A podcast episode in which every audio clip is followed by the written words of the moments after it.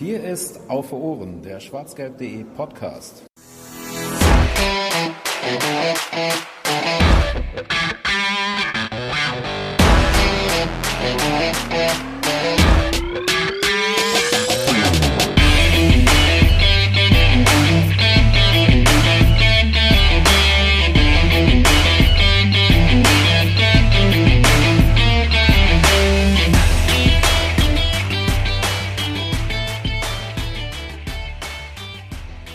Was ist im Fußball neben Toren das wichtigste Gut? Richtig?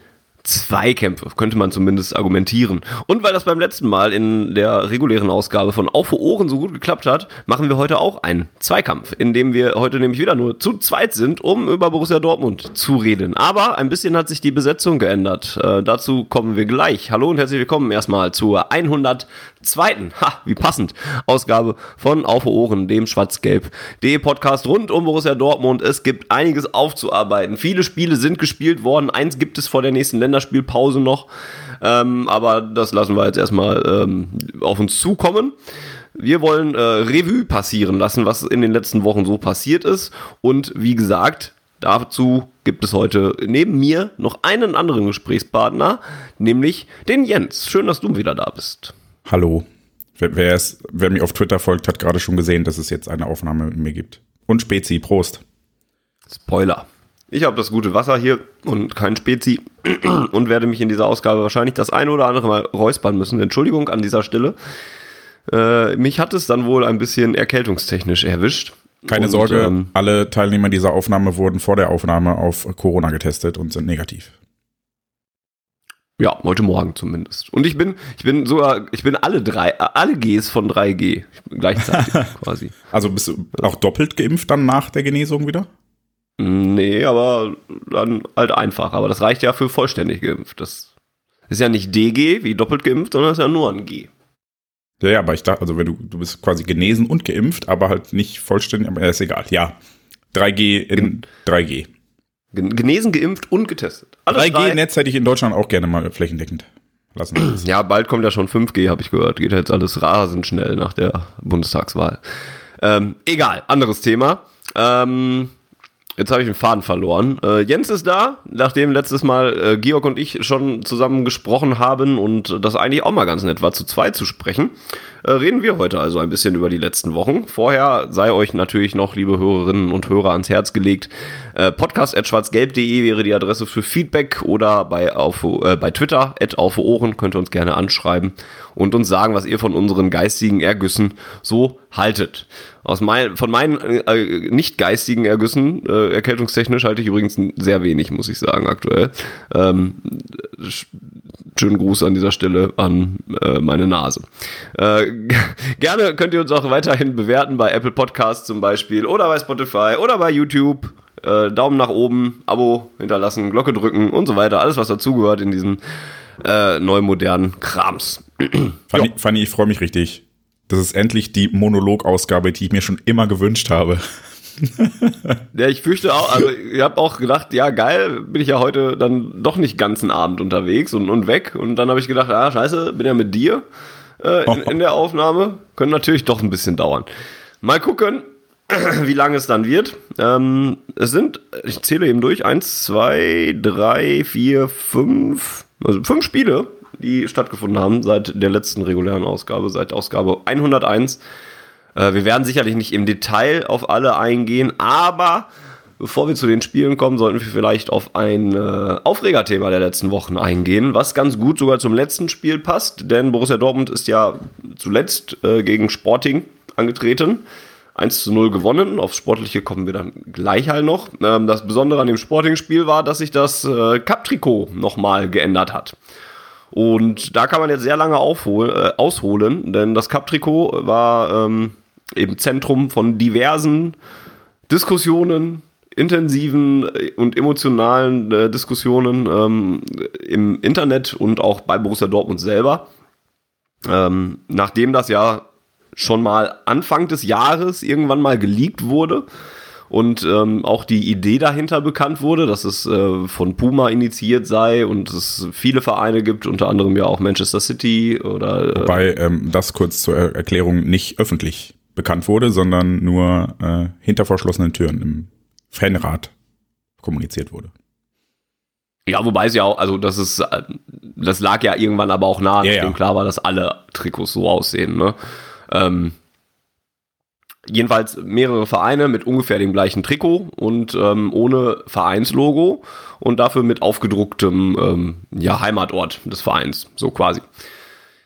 Hat man für eine gute Idee gehalten beim BVB, hat sich das anscheinend auch ganz okay bezahlen lassen und äh, hat äh, wohl nicht damit gerechnet, dass das für Probleme sorgen könnte. Ähm, auch nicht, nachdem das im Frühjahr schon geleakt wurde und es da schon diverse Shitstorms gab und man daraufhin sogar schon öffentlich verkündete und darauf reagiert hat. Ähm, Jungs, wir haben eure oder und Mädels, wir haben eure Kritik gehört. Ähm, das Cup-Trikot wird nicht so aussehen wie das, was geleakt wurde. Wir arbeiten da dran und so. Ähm, wartet mal ab. Und dann gab es den ersten Spieltag in der Champions League äh, bei Besiktas ähm, dann vor äh, einiger Zeit. Und bis zu diesem Zeitpunkt hatte man immer noch nichts von dem fertigen Trikot gesehen. Es kam dann noch Und- irgendwann mal im, ich glaube, indischen Puma-Shop. Da war es dann noch mal live und sichtbar und ähm, ja, war dann nur sehr bedingt anders als das, was geleakt war. Genau, aus Dortmund wurde dann zumindest BVB 09, ähm, weil der dann zumindest ein Teil des Logos, also die Buchstaben dann halt zumindest auf dem Logo äh, oder auf dem Trikot auftauchten. Ja, und ähm, wie gesagt, der BVB hat sich da nicht großartig zu geäußert. Eigentlich äh, stellt man immer alle Trikots groß vor und, und macht da einen riesen Bohai drum und so weiter. Hier in dem Falle dann halt nicht. Ähm, dazu gab es dann halt noch das Youth League-Spiel, äh, wo die U19 dann halt schon am selben Tag in den dann neuen Trikots aufgelaufen ist. Und ja, so passierte dann eben eigentlich relativ wenig, außer dass Borussia Dortmund mit diesem Trikot auflief. Und ähm, ja, in einem Trikot ohne Logo, ohne erkennbares Logo. Ich wollte äh, gerade sagen, es, es gab da ein Logo, das war die große Änderung, ähm, die man angestrebt hat und durchgeführt hat. Es war, dass es ein Logo gab, das man bei sehr günstigem Lichteinfall erkennen konnte, weil es sich strukturell von dem restlichen Trikot abgehoben hat, aber eben nicht farblich. Ähm, ich ich würde gerne noch ein bisschen weiter ausholen, weil das tatsächlich, äh, wie wir ja oft, oft auch Zuschriften kriegen von, von Hörerinnen und Hörern, die halt sagen, es ist ganz schön von euch so Einblicke zu bekommen, weil man nicht nah dran ist und es gibt da ja auch so ein paar Hintergründe zu. Ähm, du hast schon angesprochen, dass es halt ein Puma-Universal-Ding ist, dass alle Puma-internationalen Vereine hatten, also auch Manchester City, AC Mailand und so weiter. Ähm, und ja, es wurde geändert. Es wurde auch schon sehr früh aus Fankreisen kritisiert. Und ich habe ja eben den Fanrat angesprochen. In dem wurde dann auch schon mal gezeigt, so hey, hier, das ist es. Und wir haben auch was geändert. Aber es wurde dann auch schon kommuniziert, wir können gerade nicht mehr machen. Und das ist der, der Hintergrund hinter der Story, dass die UEFA auf ähm, Trikots grundsätzlich nur ein sichtbares Logo erlaubt. Und der BVB 09 Schriftzug quasi in dem Fall als Logo gilt. Und deshalb ein weiteres BVB-Wappen eigentlich von aus Seiten der Spielordnung von der UEFA nicht nicht möglich sei äh, und man deshalb dann irgendwie gezeigt hat, okay, hier, das ist alles, was wir tun konnten, das ist ja jetzt reingewebt. Und der Fanrat hat dann gesagt, ja gut, wenn wir jetzt eh nichts machen können, okay, dann pff.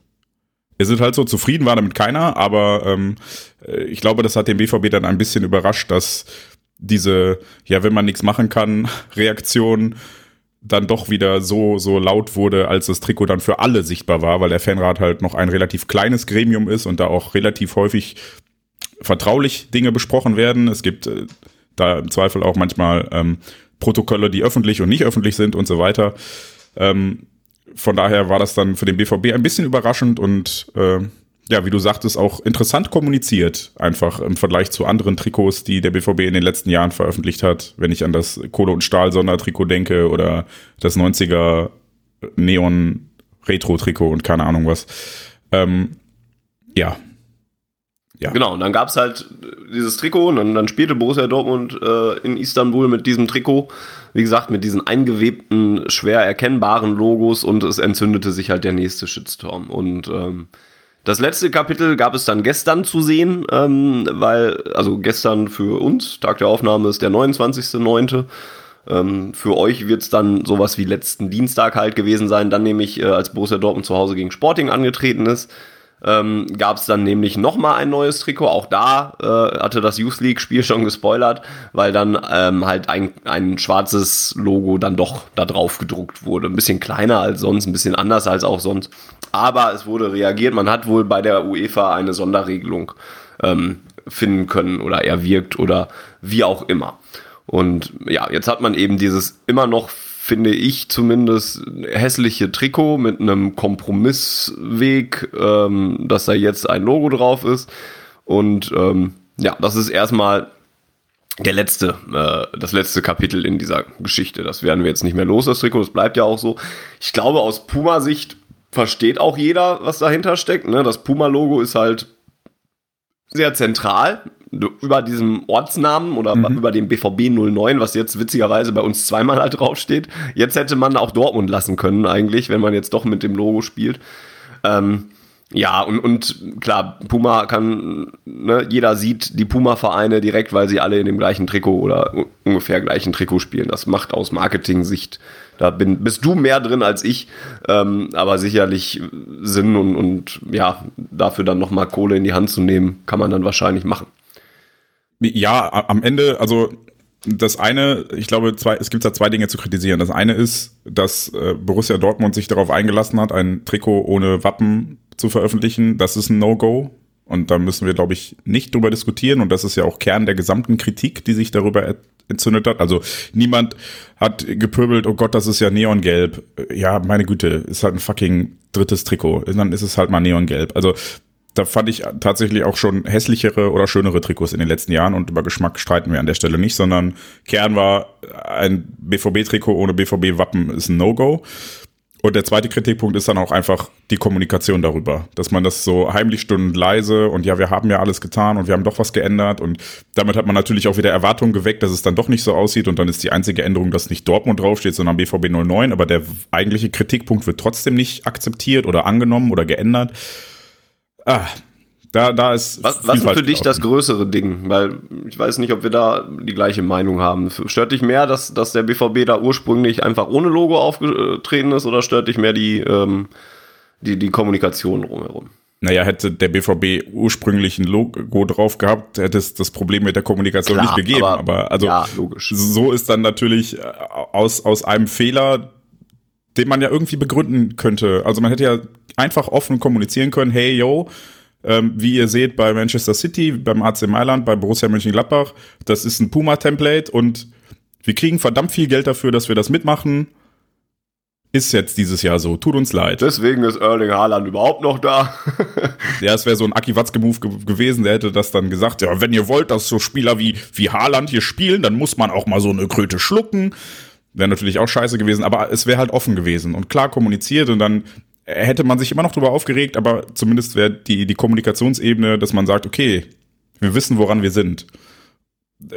Das ändert nichts daran, dass ein Logo von BVB immer ein BVB-Logo haben muss und dass man auch sieht. Ähm, das ist auch mein einziger Kritikpunkt an diesem Kohle- und Stahltrikot neben der Veröffentlichungszeit, dass das einfach schwarz auf schwarz, das ist nicht, das BVB-Logo ist nicht schwarz auf schwarz, es ist schwarz auf gelb. Ähm, ja, und äh, deshalb, ich, ich finde, man kann das nicht trennen. Man kann nicht sagen, das war schlimmer als das, weil A hätte, äh, B hätte es ohne A nicht gegeben und A ist einfach ein, ein absolutes No-Go und B setzt dem halt nochmal die Krone auf. Okay. Ich finde B nämlich tatsächlich ein bisschen schlimmer, daher meine, meine Frage. Also, ich, ich, ich kann die Kritik rund um dieses Logo und das und, und die der Abwesenheit des Logos kann ich eigentlich kann ich sehr gut nachvollziehen und teile sie auch so an sich. Also ich finde auch jedes Trikot von Borussia Dortmund sollte das Logo haben. Ähm, ich würde sie nur nicht so leidenschaftlich, also ich würde diese Diskussion nicht so leidenschaftlich führen, wie viele andere ähm, sie, sie führen und wie sie auch innerhalb der Fanszene geführt wird. Da kommen auch verschiedene Sichtweisen dann halt zusammen, die das ein bisschen, ein bisschen enger nochmal sehen und enger begleiten und warum dieses Logo so elementar wichtig ist. Ähm, das, das geht ja bis in Ultrakreise, wo das Logo komplett heilig ist und so weiter. Ne? Also da jetzt dann nicht das BVB-Logo, sondern das Logo der eigenen Gruppierung ähm, so heilig ist und so weiter. Ne? Da, ich, ich glaube, da sind auch, gibt es auch viele Leute, die, die Borussia Dortmund-Fans sind oder Sympathisanten sind, denen das auch einfach null sauer aufstößen würde. Also ja. die würden dann halt sagen, ja, ist komisch, dass dann kein Logo drauf ist, aber juckt mich jetzt eigentlich auch nicht. Ne? Und, und deswegen ist das schon eine, schon eine, ja, elitär ist das komplett falsche Wort. Aber es, es ist schon eine ähm, Diskussion, die nur bestimmte Teile der Fanszene führen. Und, und da wäre ich gar nicht so fürchterlich bei gewesen. Ich finde diese ganze Kommunikation aber so aberwitzig, desaströs, dass es mir die Schuhe auszieht eigentlich. Also, dass man mit all dieser Vorlaufzeit da auf keine bessere Idee gekommen ist, das irgendwie zu kommunizieren, das, das kann einfach nicht sein. Also da habe ich gedacht, bin ich denn jetzt Fan von Borussia Dortmund oder bin ich hier von der Kreisliga C da irgendwie ein Verein, äh, Fan oder sowas? Weil du hast ja sogar noch diesen Warnschuss äh, Anfang des Jahres, weil alle da schon ausrasten, dass das das mögliche Trikot sein könnte. Und dann passiert erstmal gar nichts und es wird einfach nur ein Mini-Detail geändert. Ja, dass es dann diese Regelungen gibt, okay, kann ich ja sogar noch ein bisschen nachvollziehen. Du hast ja gerade schon eine Option dargestellt, ähm, wie man das auch dann hätte einfach kommunizieren können. Das wäre immer noch besser gewesen, als gar nichts zu sagen an der Stelle. Ähm, retrospektiv wirkt es allerdings dann auch wieder ein bisschen komisch, wenn jetzt nach dem zweiten Shitstorm dann doch auf einmal eine Lösung gefunden werden kann und wir jetzt doch auf einmal wieder mit dem Logo spielen können. Warum dann nicht gleich so? Also man, ich, ich glaube, konnte man sich mit der UEFA ja einigen. Ja, ich, ich glaube, das da hat einem aber der Shitstorm so ein bisschen die Karten gespielt. Also man hatte dann der UEFA gegenüber ein Argument, dass man sagt, hey, guck mal, wir müssen das hier ändern, weil wir haben entsprechende Rückmeldungen bekommen. Das hatte man vorher ja öffentlich noch nicht, weil es gab ja kein öffentliches Trikot. Und ich glaube, das war dann auch ein Argument, was man angeführt hat, dass man gesagt hat, uh, aufgrund der Fanreaktion können wir eine Ausnahmegenehmigung haben. Und dann hat die UEFA im Zweifel auch gesagt, ja, okay, meinetwegen. Ja, wobei ich mich dann frage, warum das für die UEFA ein Argument ist. Ne, kann denen ja egal sein, ob die Vereine Beef mit ihren Fans haben. Eigentlich schon, ja. Also der UEFA ist eh alles egal, aber da, da können wir gleich dann auch noch. Auch, auch das, ja. ähm, ja, jedenfalls, also das ist alles so komisch und, und, und so, ja, so kleinvereinig gemacht, ne? Also, dass man da nicht mehr Weitsicht äh, äh, ähm, argument, nicht argumentiert, dass man damit mit, nicht, agiert. nicht mit agiert, danke äh, nicht mehr Weitsicht agiert und, und das einfach so auf einen zukommen lässt und so nach dem Drei-Affen-Motto nichts hören, nichts sagen, nichts äh, sehen, da einfach reinrennt, das, das kann halt einfach nicht sein. Und, und Borussia Dortmund will ein so großer Verein sein, will bei den ganz Großen in Europa mitspielen und möchte einer der Top-Ten-Vereine sein und der, die zweite Kraft in Deutschland sein und sowas.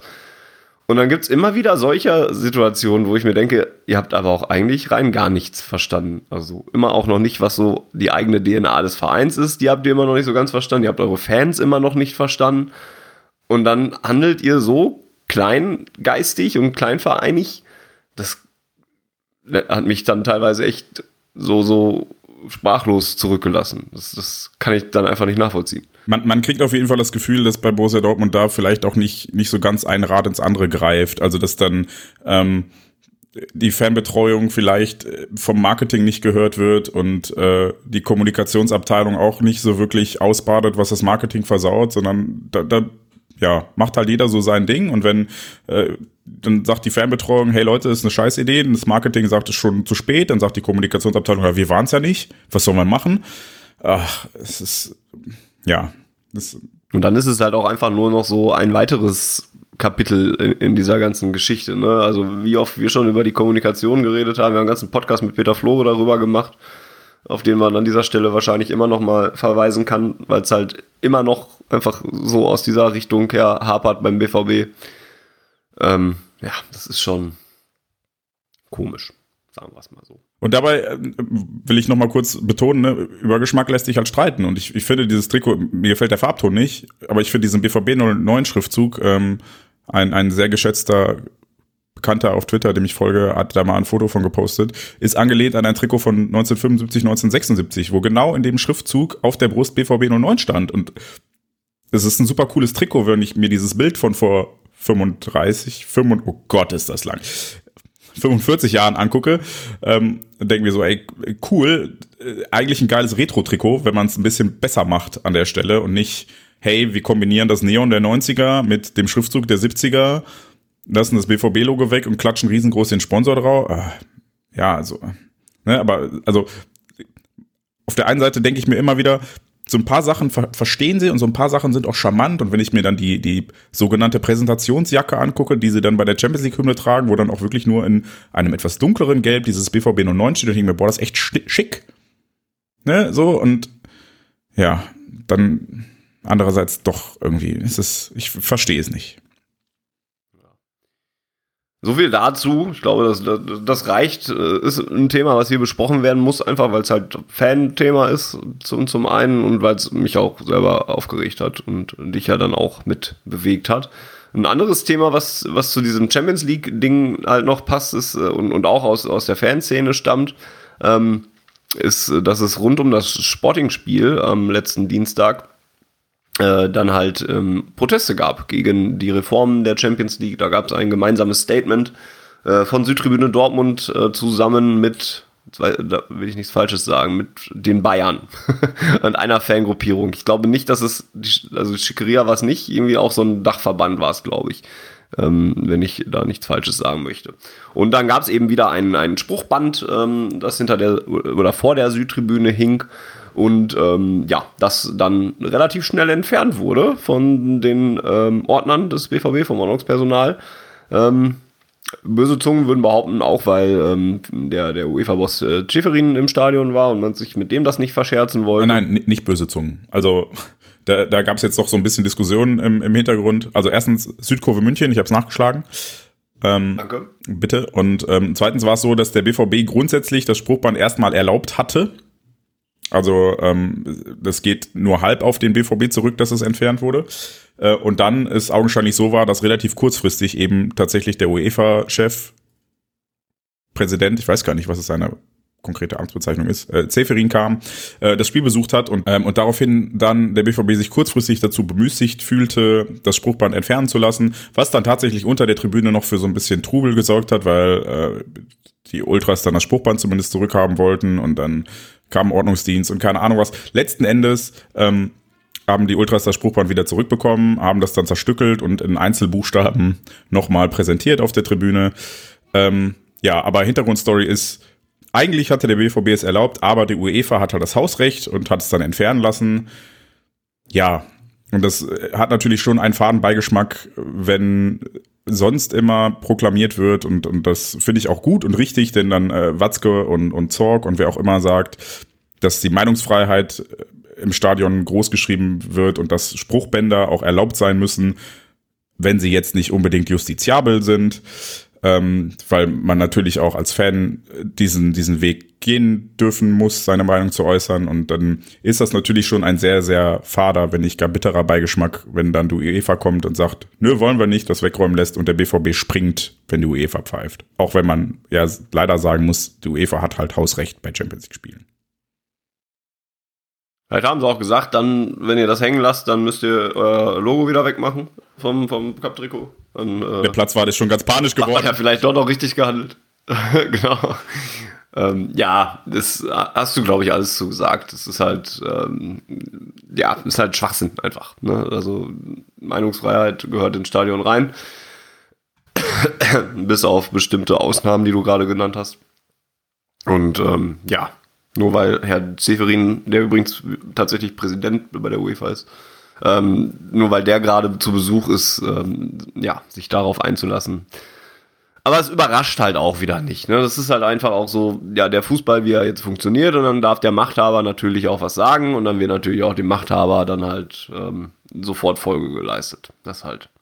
Äh, über die Inhalte der, der Spruchbänder müssen wir, glaube ich, also haben wir, glaube ich, schon ausführlich diskutiert, dass wir damals, als es um die Super League ging, auch gesagt haben, ey, die, die Champions League-Reformen sind halt auch einfach Quatsch. Da, da wird ein, ein Zustand zementiert, der eh schon zementiert ist. Und ich weiß noch, wie, wie bei mir bei Twitter in der Timeline gestern, vorgestern die großen Diskussionen um, um Sheriff Tiraspol losgingen weil auf der einen Seite die Leute sagen, boah, guck mal geil, so eine kleine No-Name-Mannschaft schlägt Real Madrid. Sowas wird's mit der Super League oder mit der Champions League-Reform nie wieder geben, was ja ein absolut valider Kritikpunkt ist. Und auf der anderen Seite die Leute auch sagen, hey, lass mal, hört mal auf, Sheriff Tiraspol abzufeiern, weil ähm, die sind halt auch nur ein Oligarchenclub und zwar von krassen Menschenrechtsverletzern.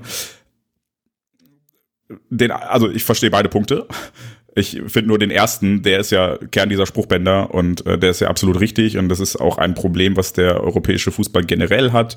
Was wir in Deutschland erleben mit einem Serienmeister FC Bayern, dass einfach die, die Verhältnisse zementiert sind, zementiert werden, die Schere geht immer weiter auseinander und mit einer Champions League Reform, die in der Form nicht nötig gewesen wäre, weil ja dieser relativ dumme Vorstoß in Richtung Super League kam, man hätte sie in dem Kontext ablehnen können. Ne? Also vorher, vorher wurde immer gesagt von Watzke, wir müssen die Reform annehmen, damit es keine Super League gibt. Und dann gibt's eine Woche, bevor diese Champions League Reform angenommen wird, einen Ausbruch zur Super League, der so medial kaputt gehauen wird, dass du jede Reform ablehnen kannst und du nimmst sie trotzdem an den, den Schuh muss sich Watzke auch anziehen. So, und dann muss er in seinem Stadion auch die Kritik aushalten, dass die Fans dagegen sind. Aber ja, wenn die UEFA bellt, dann, nee, pfeift, dann bellt der BVB. Wuff. Ja, leider ist das so. Und damit, ähm, finde ich, könnten wir so langsam äh, zum Sportlichen kommen ähm, und auf die letzten Spiele gucken. Vielleicht nicht so auf alle zusammen, ähm, aber vielleicht, weil wir gerade bei der Champions League sind, könnten wir vielleicht anfangen mit den ersten beiden Champions League Spielen, die wir ja schon angesprochen haben, zumindest äh, zeitlich. Beschickt das ähm, war das erste Spiel, was Borussia Dortmund am Ende mit 2 zu 1 gewinnen konnte. Und ähm, am letzten Dienstag gab es dann eben ein 1 zu 0 gegen Sporting. Also ein perfekter Start in die Champions League mit, vier, äh, mit äh, sechs Punkten aus diesen ersten beiden Spielen gegen die wahrscheinlich auch kleineren Mannschaften. Das haben wir bei Auf den Punkt ähm, auch versucht zu evaluieren, als wir über Besiktas und Sporting geredet haben. Ajax unterdessen ähm, ja genauso mit zwei Siegen gestartet, sodass das jetzt an Spieltag Nee, an Spieltag 3 nur, ne? Die haben das System ein bisschen geändert. Wir spielen jetzt nicht, normalerweise wäre ja Spieltag 3 und 4 jetzt das Duell gegen Ajax gewesen, aber ich glaube, sie haben es ein bisschen nicht mehr geändert vom A, B, C, C, B, A ne? oder C, A, B. Sondern genau. Das ist jetzt anders. Deswegen spielen wir jetzt nicht zweimal gegen Ajax. Ähm, aber als nächstes spielen wir eben gegen Ajax und ähm, haben dann das Spitzenduell. Ja, und ähm, neben dem ähm, ähm, Cup-Trikot gab es natürlich auch noch andere äh, Aufreger rund um ähm, die beiden Partien, wenn wir mal mit Besiktas anfangen, ähm, war es nicht direkt ein Aufreger, aber zumindest ein Ausrufezeichen, nämlich was äh, in Istanbul da so abgegangen ist. Ähm, obwohl da ja unter Corona-Bedingungen auch ein Spiel stattgefunden hat und das Stadion nicht äh, voll war. Ich glaube, die Hälfte der Zuschauer war so ungefähr zugelassen. Äh, aber, und das Gefühl hatte ich ähm, selbst am, ähm, am, am Fernseher, ohne in Istanbul gewesen zu sein, aber auch alle Journalisten, die dann ähm, vor Ort waren und, und davon berichtet haben, waren schon sehr voll des Lobes über diese Atmosphäre. Und ähm, das war schon was Besonderes, oder? Ja, ich habe es ja auch nur am Fernseher gesehen, ähm, aber klar, man kennt das ja aus den äh, südöstlicher gelegenen Stadien in der Regel, dass da tatsächlich sehr viel los ist immer, dass es sehr laut ist und ähm, ich denke gerne zurück an meine Reise in die Ukraine. Das war schon, schon sehr laut und die Türkei steht auch irgendwann mal noch auf meiner Reiseliste. Schade, dass es jetzt unter Corona-Bedingungen nicht geklappt hat, sonst wäre das ein sehr schönes Auswärtsspiel gewesen, glaube ich. So wie die ganze Gruppe ja eigentlich, ne? Mit äh, Sporting und Ajax sind ja sogar noch zwei Auswärtspartien offen, ähm, wo der ein oder andere ja vielleicht sogar noch dann hinkam. Ja, äh, Bakker hatte uns ja in dem auf den Punkt äh, in der Ausgabe ja auch schon darauf vorbereitet, dass es da sehr stimmungsvoll äh, zugehen wird. Grundsätzlich, aber ja, und ansonsten, mal, weil du warst ja auch schon im Westfalenstadion wieder bei 25.000. Ist es nicht grundsätzlich so, dass trotz weniger Zuschauer die Lautstärke gar nicht so massiv geringer ist als im vollen Haus? Ich würde jetzt so pauschal sagen, dass es halt aufs Spiel halt auch ankommt. Ne? Ich glaube, so die, die Spiele, ich glaube, gestern war jetzt zum, also das, das Spiel gegen Sporting war jetzt zum Beispiel so in, in Dortmund jetzt kein nee, besonders stimmt. großes Stimmungs, Stimmungshighlight, weil es halt auch einfach nur in Anführungszeichen ein 1 zu 0 war. Ich war jetzt bei dem äh, Hoffenheim-Spiel ja da, ähm, was natürlich sehr viel Anlass zur Stimmung ge geboten hat, ne? Oder ähm, ja, wenn du 5 zu 2 zu Hause gegen Frankfurt gewinnst oder 4 zu 2 gegen, gegen Union Berlin, ist es wahrscheinlich auch noch ein bisschen leichter, da Lautstärke reinzukriegen. Ähm, deswegen würde ich es vom Spielverlauf abhängig machen. Ich glaube schon, dass 25.000 bei, beim Spielverlauf, der die Fans dementsprechend mitnimmt, genauso oder ähnlich laut sein kann wie ein volles Haus. Ähm, aber halt auch genau das Ja, ja, Gegenteil. klar. Bei einem langweiligen Spiel ist es, glaube ich, sehr viel leiser. Ich, ich glaube nur, ähm, es ist so, wäre jetzt meine Behauptung, dass ähm, die wenigen Leute, die kommen, vielleicht auch ein bisschen engagierter sind, als wenn 80.000 Leute kommen und davon halt 40.000 Leute auf ihren Händen sitzen. So, und die schlucken einfach auch Schall. Ne? Also, wenn das vom Dach wieder zurückschallen kann, weil niemand dazwischen sitzt, zwischen dir und dem Dach, dann machen halt 25.000 auch mehr Lärm als 80.000 in dem Fall. Oder halt in Istanbul 22.000 sogar nur. Ähm, das wollte ich nur noch mal, also weil, weil viele, glaube ich, sich immer so er- erstaunt zeigen. Es gab mal ähm, vor vielen, vielen Jahren ein DFB-Pokalheimspiel Borussia Dortmund gegen äh, Spielvereinigung Unterhaching vor 19.000 Zuschauern und auch da war es nicht unbedingt leise. Es hat nur sehr viel geregnet, aber ähm, ja, waren keine, keine 20.000 Leute im Westfalenstadion und da hat man schon gemerkt, so hey, es ist die, Menge der Leute äh, macht nicht unbedingt den Unterschied, sondern worauf die Leute Bock haben, was die Leute machen und manchmal ist es auch ganz gut, wenn weniger Leute in einem großen leeren Stadion sind, weil es dann lauter wird. Ja, das stimmt durchaus. Ich war ähm, in, der, in der dritten Liga vor kurzem noch äh, beim Spiel von Duisburg gegen Braunschweig haben sie gespielt, genau.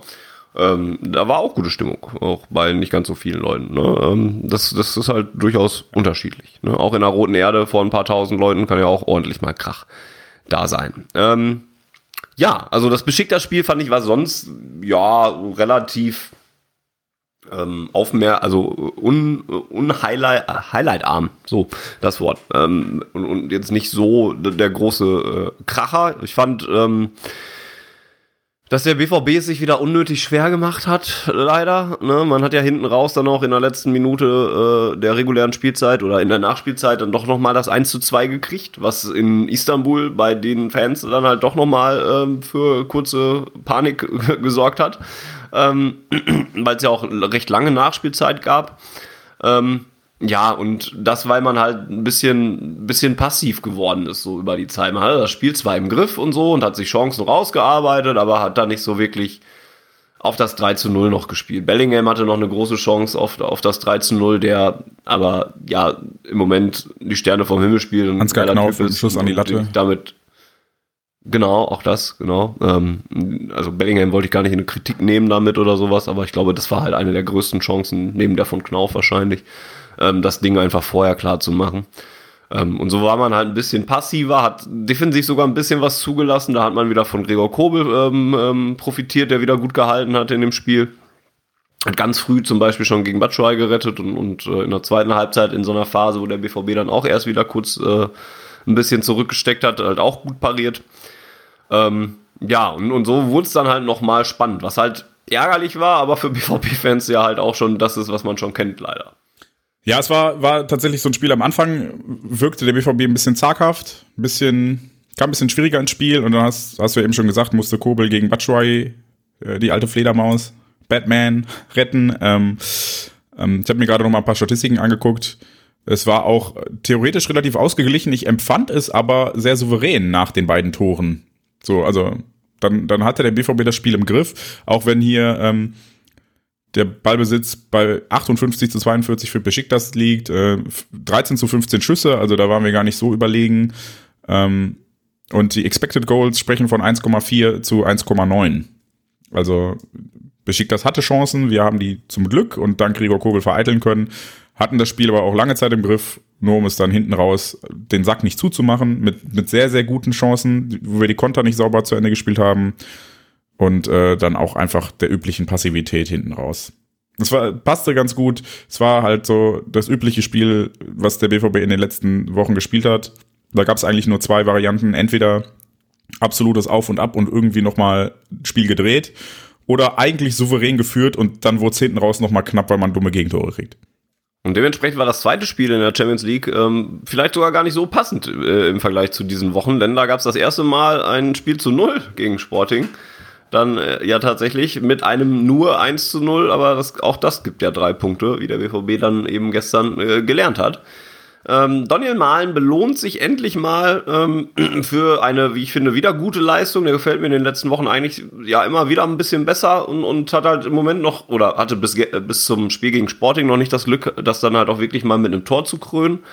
Ähm, und gestern hat finde ich auch wieder ein ganz gutes Spiel gemacht, hat mich dann gefreut, dass er dann auch wirklich mal ein Tor gemacht hat. Es wurde dann auch im, im Nachgang ein bisschen äh, positiv herausgearbeitet, dass diese 500 52, Minuten dann auch so langsam, so langsam an ihm genagt haben und so weiter. Ähm, das fand ich dann halt schon, schon gut für ihn. Ähm, Dahu, ähm, nicht, äh, Haaland hat ja wieder gefehlt. Marco Reus war im Vergleich zum, zum Spiel gegen Gladbach wieder äh, in der Mannschaftsaufstellung. Ähm, und das Spiel ohne Haaland ist immer noch ein anderes beim BVB. Ähm, das werden wir dann gleich noch beim Gladbach-Spiel wahrscheinlich besprechen müssen. Ähm, aber gestern oder letzten Dienstag äh, hat es halt besser funktioniert, fand ich. Ähm, weil ich weiß nicht, ob es nur an Marco Reus lag oder ob man halt als Reaktion auf das Spiel äh, in Mönchengladbach sich da ein bisschen was Besseres hat einfallen lassen. Es wirkte nicht, nicht so ganz starr und man wusste eher, was mit dem Ball anzufangen und, und, sich Chancen rauszuspielen. Ähm, waren jetzt auch nicht tausend Chancen, die man hatte oder so, aber ähm, halt, ja, eine gewisse Zielstrebigkeit war dann halt schon vorhanden. Allen voran bei dem Tor, was halt auch stark herausgespielt war. Ne? Akanji mit diesem spielöffnenden Pass und äh, Bellingham, wie er den sofort weiterleitet in einem Boss-Move, wie es Mario Gomez dann bei Amazon Prime gesagt hat und ihn schon mit Iniesta verglichen hat. Ähm, ja, wie gesagt, Bellingham macht halt einfach Spaß und ähm, ja, da, also das fand ich offensiv dann halt schon äh, eine Steigerung im Vergleich zu Gladbach, wo man ja gar nicht aufs Tor geschossen hat im ganzen Spiel. Ja, und ich fand's äh, so wie das Besiktas-Spiel, nur halt diesmal ohne Gegentor und ohne diese etwas schwächere Anfangsphase einfach sehr souverän. Also ich hatte zu keiner Zeit irgendwie das Gefühl, dass Sporting wirklich, wirklich drückend, überlegen oder gefährlich werden würde. Ähm, und ich glaube, wir, wir können das ganz gut als Übergang zu dem Gladbach-Spiel nehmen, um halt die Unterschiede rauszustellen, weil ähm, klar hat bei dem einen auch Erling Haaland, also bei beiden Erling Haaland gefehlt, bei dem einen nur Reus. Ähm, aber ich glaube, das Gladbach-Spiel, ja, man, man muss da meiner Meinung nach auf jeden Fall berücksichtigen, dass da viereinhalb offensive Stammkräfte gefehlt haben. Also wenn man sich vor der Saison angucken, den Kader angeguckt hätte, dann hätte man gesagt, die Offensive, der erste Elf bei Borussia Dortmund besteht aus Haaland, Reus, Hazard, Reiner und Brandt. Davon konnte Hazard eine Halbzeit spielen. Alle anderen haben gefehlt. Ähm, dafür Malen und Mokoko. Und dahinter halt quasi nichts. Und das war, glaube ich, das ganz große Problem. Das, ähm, der, der zweite Punkt, den ich anführen möchte, ich glaube, da hat sich Marco Rose ein Stück vercoacht. Weil er einfach nicht äh, wie in den Wochen davor üblich auf die Raute gesetzt hat, auf ein dann wahrscheinlich schon etwas stärker eingespieltes System und auf eine Formation, die er dann ja auch gegen Besiktas wieder gewählt hat, sondern ähm, da hat er dann plötzlich mit Dreierkette gespielt und dann hingen die beiden Stürmer in der Luft. Und zwar komplett. Ähm, und den, den Schuh würde er sich anzu, äh, anziehen müssen und das hat man auch im Spiel gemerkt, dass dann ähm, nach dem Seitenwechsel der BVB deutlich aktiver war. Jetzt auch nicht unbedingt super gefährlich, aber es kam ja zumindest mal so der Hauch einer Torchance dabei raus. Auch wenn es kein Schuss aufs Tor wurde, dann kam ja ein Kopfball knapp übers Tor und sowas dabei rum. Also da war zumindest Aktivität da und auch mal Bälle ins letzte Drittel, die in der ersten Halbzeit vollkommen gefehlt haben. Was ich bei dem Gladbach-Spiel tatsächlich mir nicht verkneifen kann, auch wenn ich das nicht als Entschuldigung verstanden möchte, weil ähm, das ist nicht die einzige Entschuldigung oder das einzige Ergebnis. Ähm, ich habe ja gerade schon gesagt, ich glaube, wir haben uns da taktisch vertan und die Mannschaft war auch arg gebeutelt, verletzungsbedingt. Aber die Schiedsrichterleistung war schon. Ich verstehe sie nicht. Ich sag's mal so. Ähm, über die gelb-rote Karte äh, wurde schon sehr viel diskutiert. Da bin ich der festen Überzeugung, dass, dass er niemals die gelbe Karte gezeigt hätte, wenn er gewusst hätte, dass der Hut schon gelb hat in der Situation. Ich bin mir sehr, sehr sicher, dass er das, was er nachher begründet hat, von wegen, es war mir zu viel Gemecker, es war mir zu, zu viel Unruhe und ich wollte mal ein Zeichen setzen, das nehme ich ihm ab. Aber ich bin mir sehr, sehr sicher, dass er einfach vergessen hatte, dass Dahut schon gelb hat und so sah es auch aus in der Szene. Er hat ihm sehr energisch die gelbe Karte gezeigt, hat ihm gesagt, so, hier gelb, jetzt ist Ruhe, zieh Leine. Und dann hat man ihm aufs Ohr gesagt, äh, der hatte schon gelb, ne? Und dann hat er, ist er nochmal hinterhergelaufen, hat die rote nachgezogen und dann merkt es schon so, ah, shit. Und ich bin mir sehr sicher, Altekin hätte an der Stelle niemals gelb gegeben, wenn es die zweite gelbe gewesen wäre. Ähm, umgekehrt kann er sie natürlich nicht zurücknehmen, weil es gab ja berechtigten Grund dafür, ihm eine gelbe Karte zu zeigen oder nicht berechtigt, wie Mats Hummels sagte, war schon im, im Interview nach dem Spiel, das war sehr schön, wie er, ähm, erst sagte, ja, ja, ist okay, ist okay, er hat gemeckert, hat zu viel daraus gemacht, das war dumm von Mo. Und dann zeigt man ihm die Szene und dann sagt er, oh, das ist schon sehr wenig. Oh, ich dachte, da hätte er mehr drum gemacht. Dafür eine gelbe, uh, das ist schon sehr wenig. Und äh, ja, da, da würde ich ihm voll und ganz zustimmen. Und was mich dann an der Stelle noch viel mehr geärgert hat, ist äh, diese gelbe Karte. Ja, okay, das ist dann der eine Fehler, der passieren kann. Aber ich habe halt die, die Zweikampf- und, und Strafenbewertung auf der anderen Seite auch nicht verstanden. Weil ähm, es gab eine Szene, da rennt Embolo mit Vollspeed in Hummels rein, hat keine Chance, den Ball zu spielen, springt voll auf Hummels drauf. Am Ende liegen beide verletzt am Boden und dafür gibt's dann keine gelbe Karte. Aber für so ein dummes den Ball auf oder so ein dummes Abwinken gibt er gelb. Jonas Hofmann begeht direkt, also wirklich zwei Meter vor Eitekin ein Revanche-Foul, weil Bellingham ein Gladbacher versehentlich auf die Füße gelatscht ist und Hofmann holzt ihn um. Gibt's keine Karte für. Da habe ich die persönlichen Strafen einfach nicht verstanden. Und wenn, wenn Dahut dann für einmal Meckern gelb kriegt und Stindel die ganze Zeit beim Schiri steht, ach. Nee, also ähm, das, das hat mir echt nicht gefallen, weil die, die Schärfe und die Aggressivität im Spiel kamen nur von den Gladbachern. Und ähm, das war auch etwas, was Marco Reus jetzt gegen, gegen Sporting nach dem Spiel gesagt hat, dass sie vielleicht endlich mal ein bisschen besser damit umgegangen sind, wenn der Gegner hart gewesen ist, weil sie das gegen Gladbach total verkackt haben. Die Härte kommt nie von uns. Wir, wir spielen keinen harten Fußball. Was ich persönlich auch ein bisschen schade finde manchmal, weil das ja auch ein Mittel ist, um dem Gegner Respekt einzuflößen, aber tun wir nicht. Wir, wir sind schon seit, seit ein paar Jahren sehr spielerisch unterwegs und immer wenn es hart wird, ja, leidet der BVB drunter und das kommt natürlich auch daher, wenn der, wenn der Schiedsrichter dann anfängt, das irgendwie ja mit so einer False Balance zu bewerten. Ne? Wenn er dann sagt, okay, hier, die sind zwar super hart drauf, aber hier, der hat ja auch einen Foul gegeben und ich muss jetzt auf der anderen Mannschaft meine Karte zeigen, obwohl die Härte nur von einer Mannschaft kommt. Das fand ich, fand ich nicht gut, aber ich möchte das nochmal betonen, deshalb hat Borussia Dortmund in Mönchengladbach nicht verloren.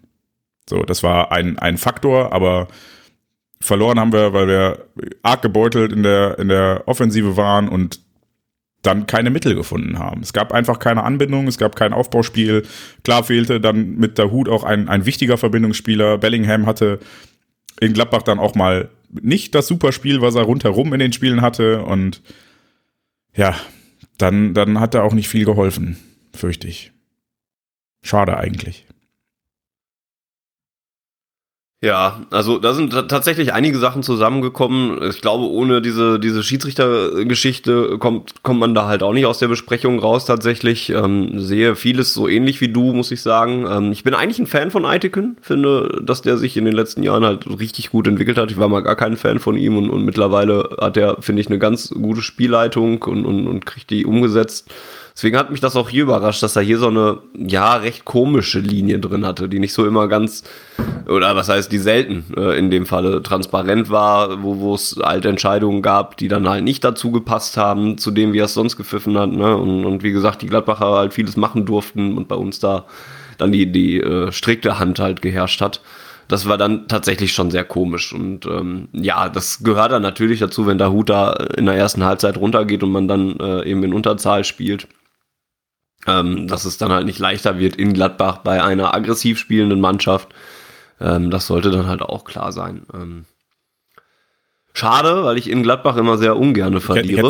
Äh, mir ja auch für Marco Rose gewünscht. So, ne? Also es war an, andererseits für die Fans, und das haben ja auch alle Gladbach-Spieler danach in Interviews gesagt, ist natürlich geil, dass man halt mit dieser Story, also es ist, ich glaube, für die Gladbacher war das ein deutlich wichtigeres Spiel als für uns und ich glaube, der BVB hätte das gerne einfach souverän runtermoderiert so haben die Gladbacher natürlich genau das bekommen, was sie haben wollten, dass sie ihrem Ex-Trainer gezeigt haben, dass er sich halt falsch entschieden hat und ne, dass, dass man sich immer zweimal sieht im Leben und das what goes around comes around und Karma und keine Ahnung was und ja, das hätte das hätte ich, das gönne ich ihnen halt nicht. So, ne? Hätte ich gedacht, ja, hätte ich mir gewünscht, dass es nicht so läuft. Ja, die kriegen es dann am Ende der Saison zurückgezahlt, wenn die dann irgendwo Ey, wenn, wenn das das eine Spiel der Saison ist, was sie gewinnen und dafür alle anderen nicht. Ja, eben war ja auch durchaus wichtig für die in dieser Situation, dass sie überhaupt mal wieder Punkte holen, weil die ja echt nicht gut in die äh, Saison gestartet sind.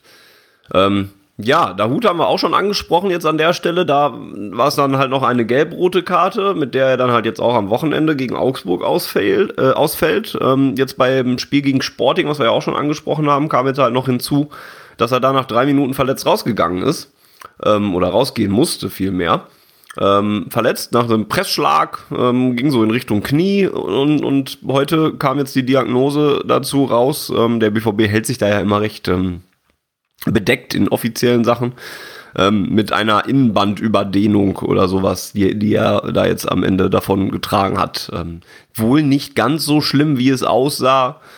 Ähm, was ich denke, da kann ich für uns beide sprechen, auch ähm, dann eine gute Nachricht ist, weil wir uns alle sehr an äh, Moda Hut ähm, gewöhnt haben und der auch in das System von Marco Rose ja ähm, eigentlich ziemlich Ja, absolut. Also vor allen Dingen mit Bellingham, der ja auf der anderen Seite quasi dann immer Box zu Box spielt, ist Dahut da sehr wichtig, weil ähm, er ja auch ein bisschen offensivere Stahlkraft mitbringt und auch mal auf den Flügel ausweicht.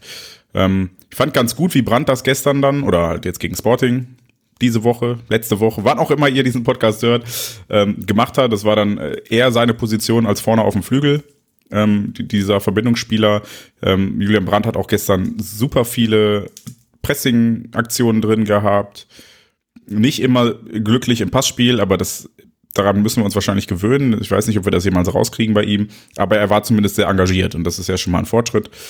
Ähm, aber klar, Moderhut hat da noch mal ein bisschen, bisschen mehr Zweikampfstärke drin und würde mir auf jeden Fall fehlen und ich bin sehr glücklich. Ich hatte gestern ein bisschen Angst. Es sah ein bisschen, bisschen böse aus, als er sich da das Knie gehalten hat, auch direkt. Und bei Knie denkt man ja auch immer an das Schlimmste. Deshalb bin ich ziemlich happy, dass das gut ausgegangen ist für ihn. Was mir gegen Sporting noch aufgefallen ist, äh, wo wir ja auch jetzt über die Offensivbemühungen äh, gesprochen haben, ist, dass wir auffällig oft ins Abseits gelaufen sind in dem Spiel. Ne? Ich glaube, wir haben zwei oder drei Abseitstore ja auch geschossen dann, die dann recht schnell dann auch und deutlich dann auch zurückgenommen wurden.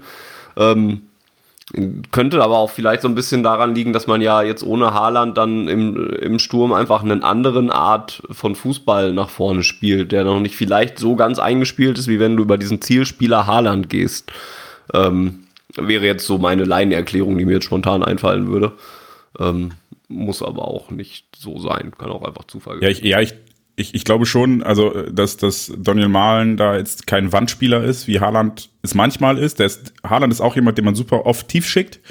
Aber er hat halt mit seiner Statur auch die, die Voraussetzung, sich einfach mal kurz fallen zu lassen und halt einen Doppelpass einzuleiten oder so jemanden hinter die Linie laufen zu können. Und das war mit Malen halt jetzt nicht der Fall. Andererseits sind mir so Abseitsstellungen gestern auch relativ häufig in Situationen aufgefallen, die, also weiß ich nicht, Flanke aus dem Halbfeld von Meunier, das war der Kopfball von, von Malen an Pfosten, der ja auch abseits war. Das war jetzt auch keine typische, also keine, ich schick den steil Abseitssituation, sondern so eine, hey, ich flank aus dem Halbfeld und die Verteidiger laufen halt raus oder die Stürmer laufen zu früh rein. Also es waren auch sehr normale Abseitssituationen, wie halt bei Freistößen oder so vorkommen. Von daher hat das Sporting an der Stelle vielleicht auch einfach sehr gut gemacht mit der Abseitsfalle. Kann natürlich auch sein, ja. Ja, und dann hätten wir noch zwei Spiele von der Kategorie. Ähm, da hat man sich das Leben wieder selber schwer gemacht und, und das äh, war, war dann eins, wo man ja am Ende nicht mit einer weißen Weste rausgegangen ist, denn seit der letzten regulären Ausgabe haben wir noch in Leverkusen gespielt und dort in einem spektakulären Spiel 4 zu 3 gewonnen und zu Hause gegen Union Berlin ebenfalls äh, spektakulär 4 zu 2. Viele Gegentore wieder, ähm, das begleitet Borussia Dortmund ja vor allen Dingen am Anfang dieser Saison, also ja, bis, bis heute halt im Moment noch, weil wir in der Bundesliga immer noch kein Spiel zu Null gesehen haben. Jetzt, wie gesagt, gegen Sporting war das erste dann halt in der Champions League. Gegen Gladbach gab es halt nur ein Gegentor. Das ist äh, Rekord, Negativrekord gewesen. Ähm, dann tatsächlich. Ja, und das waren. Ich, ich möchte noch mal kurz diese Aussage einfach sacken lassen. Ein Gegentor ist das Beste, was wir bisher in der Bundesliga gehabt haben. Ist dann sogar gar kein Negativrekord, ne? Ist eigentlich ein, Posit ist, ist, ist ein negativer ja. Positivrekord eigentlich, ja. Ja, ja ähm, also wie gesagt, der BVB steht, glaube ich, aktuell bei 10, 11 Gegentoren nach 5, 6, 5 Spielen oder sowas. Was halt einfach viel zu viel ist. Ne? Wir können uns froh schätzen, dass wir Erling Haaland und eine starke Offensive haben, die das bisher so ein bisschen kaschiert hat. Ähm, andererseits stehen wir jetzt auch schon wieder bei zwei Niederlagen, was halt unnötig ist. Ähm, ja, und, und vor allen Dingen diese, das Spiel gegen Union war dann halt auch, vielleicht fangen wir mit dem an, ähm, war dann halt auch wieder so dumm, dass du wieder die gleichen Fehler machst, die du sonst halt auch wieder kennst. Ne? Das war halt auch wieder same old Standards. Ne? Ähm, der Foul-Elfmeter, den es für Union gab, den Kruse dann reinmacht, ähm, wo es schon 3-0 für Borussia Dortmund steht und man das Spiel eigentlich komplett im Griff hat Ähm, dann, der resultiert, glaube ich, aus einer Ecke, wenn ich es richtig im Kopf habe. Und dann fällt in der 81. der äh, Anschlusstreffer durch Vogelsammer dann auch direkt nach einer Ecke.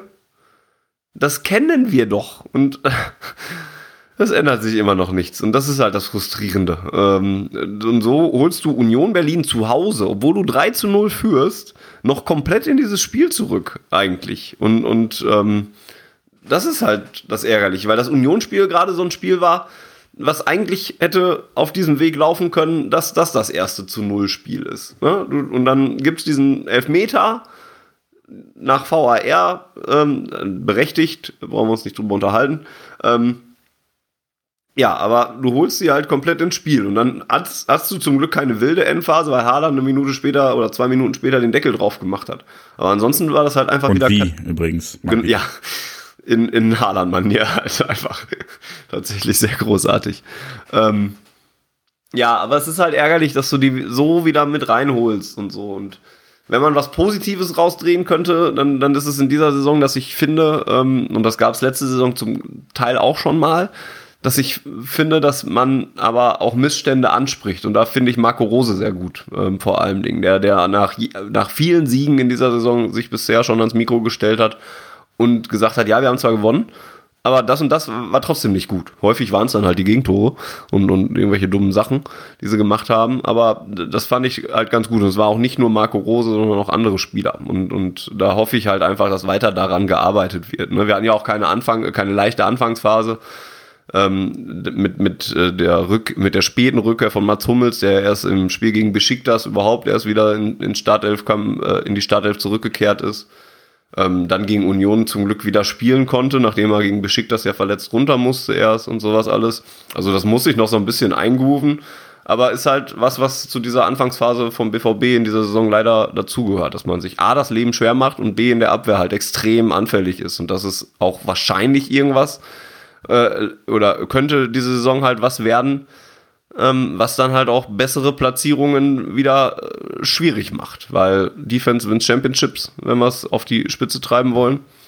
Und dass wir in der Offensive äh, alle Möglichkeiten haben, weiß glaube ich jeder. Aber wenn wir uns so dicke Fehler immer wieder in der Abwehr leisten, dann bleibt es halt auch nicht bei den zwei Niederlagen.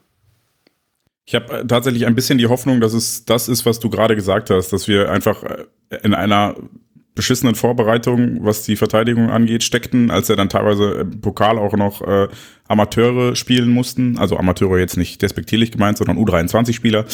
Ähm, und wir ja dann auch am letzten Tag der Transferperiode noch äh, Marin Pongracic aus Wolfsburg ausgeliehen haben, den ich übrigens eine, also der die Spiele, die er gemacht hat, sehr, sehr, sehr gut, also sehr gute Auftritte hingelegt hat. Klar, im, im Passspiel, super Zweikampfverhalten, bei seinem ersten Spiel, gefühlt zwei Tage nach dem Transfer gegen Leverkusen, gab es halt in der zehnten oder neunten Minute noch ein bisschen Abstimmungsschwierigkeiten in der neu formierten Viererkette mit Akanji, die dazu führten, dass dann Florian Würz plötzlich einfach durchlaufen konnte in der Mitte, weil beide ihn nicht attackiert haben. Sowas verzeihe ich dann an der Stelle auch, weil ich mir denke, okay, das ist deren erstes Spiel zusammen dass man da jetzt vielleicht nicht weiß, wer drauf geht und wer nicht. Sollte nicht so sein, aber kann passieren. Äh, ansonsten finde ich, macht er einfach super Spiele bisher und ähm, war, war eine sinnvolle Ergänzung zu dem Zeitpunkt. Und äh, ja, ich glaube, dann sind wir in der Viererkette eigentlich auch, wenn alles so bleibt, inzwischen ganz gut aufgestellt und mache mir da auch ein bisschen die Hoffnung, dass es dann mittelfristig besser wird. Und da haben wir bisher das Glück gehabt, Gladbach war jetzt die eine Ausnahme, dass wir immer in der Lage waren, mehr Tore zu schießen als der Gegner sodass ähm, ich, ich das Defense Wins Championships an der Stelle stimmt grundsätzlich, aber ich glaube, wir konnten den Schaden noch relativ klein halten bisher, weil wir die Spiele trotzdem gewonnen haben. Ja, und in Freiburg haben wir halt zwei Dinger gekriegt und konnten keine drei machen, ne? oder noch nicht mal ja. zwei. Kam halt dann auch noch dazu. Aber um dann das letzte Spiel dieser Serie abzuhandeln, da haben wir es geschafft und das war äh, Leverkusen, wo wir tatsächlich auch schon relativ deutlich hinten lagen und das dann auch komplett gedreht haben, was ich, was heißt deutlich, aber dreimal hinten lagen, so. Ähm, was ich dann auch beachtenswert fand, und äh, das ist, glaube ich, auch ein, ein etwas, was man mitnehmen kann aus den letzten Wochen Borussia Dortmund, dass diese Mannschaft halt sich nicht aufgibt. So, und dass sie immer weitermacht und immer dran glaubt. Das Gladbach-Spiel auch da haben sie es bis zum Ende versucht, so, ne? Und deshalb sage ich ja, die zweite Halbzeit fand ich okay, äh, mit einem Mann weniger, aber ähm, in allen anderen Spielen hat es ja im Zweifel auch fast noch funktioniert. Leverkusen, ähm, ja, das sah auch lange Zeit nicht unbedingt so aus, als hätte man da große Chancen, weil Leverkusen das auch gut gemacht hat. Oft gefährlicher war am Anfang auch. Aber ähm, ja, da gibt es einige Sachen in dem Leverkusen-Spiel, die man hervornehmen kann. Ja, Leverkusen-Spiel war halt einfach ein komplettes Freak-Spiel, so im Prinzip. Das kannst du, glaube ich, auch gar nicht so fürchterlich gut rational erklären, was da wieder passiert ist. Irgendwie in Leverkusen oder gegen Leverkusen passieren halt immer, wenn Borussia Dortmund da antritt, äh, verrückte Sachen mit. Und, und so war das in dem Spiel ja auch. Ich glaube, eigentlich war das eine, fand ich das sogar eine ganz gute Leistung von uns, so insgesamt gesehen. Ähm, nur halt mit aberwitzigen Abwehrverhalten halt ausgestattet. Deswegen kriegst du da drei Dinger. Ich glaube, der, der Expected Goals Wert von Leverkusen war in dem Spiel zum Beispiel gar nicht, gar nicht so hoch. Ähm, da haben wir, also von uns glaube ich auch nicht, dass das 3-4 ausgibt, geben die beiden äh, Werte, glaube ich, in dem Fall gar nicht her. Und ähm, unserer war dann noch höher, erinnere, erinnere ich mich dran zumindest. Ähm, und Leverkusen war aber bei 1,5 oder sowas und macht dann halt das Doppelte daraus. Weil wir sie halt auch einladen dabei, ne? Und ja, dann ist es irgendwie diese, ne, wenn es gut läuft, heißt es äh, Moral, wenn es schlecht läuft, heißt es Mentalität ähm, oder man benutzt beide Worte dann halt irgendwie synonym oder sowas. Hier war es auf jeden Fall gut, dass man zurückgeschlagen hat und nie aufgesteckt hat in, in, in diesem irrwitzigen Spiel, ne? Ähm, und, und ja auch sehenswerte Treffer ja auch eigentlich gemacht hat. Ne? Julian Brandt, der in der ersten Halbzeit eine, eine Chance vergibt, wo ich gedacht habe, wie kann das eigentlich sein? Dass er, na, ich habe hab zehnmal mir die Wiederholung angeguckt, um zu sehen, ob Radetzky den noch irgendwie weggelenkt hat, aber dann gab es Abstoß und ich habe gedacht, nö, der hat einfach vorbeigeschossen, obwohl er alleine aufs Tor läuft.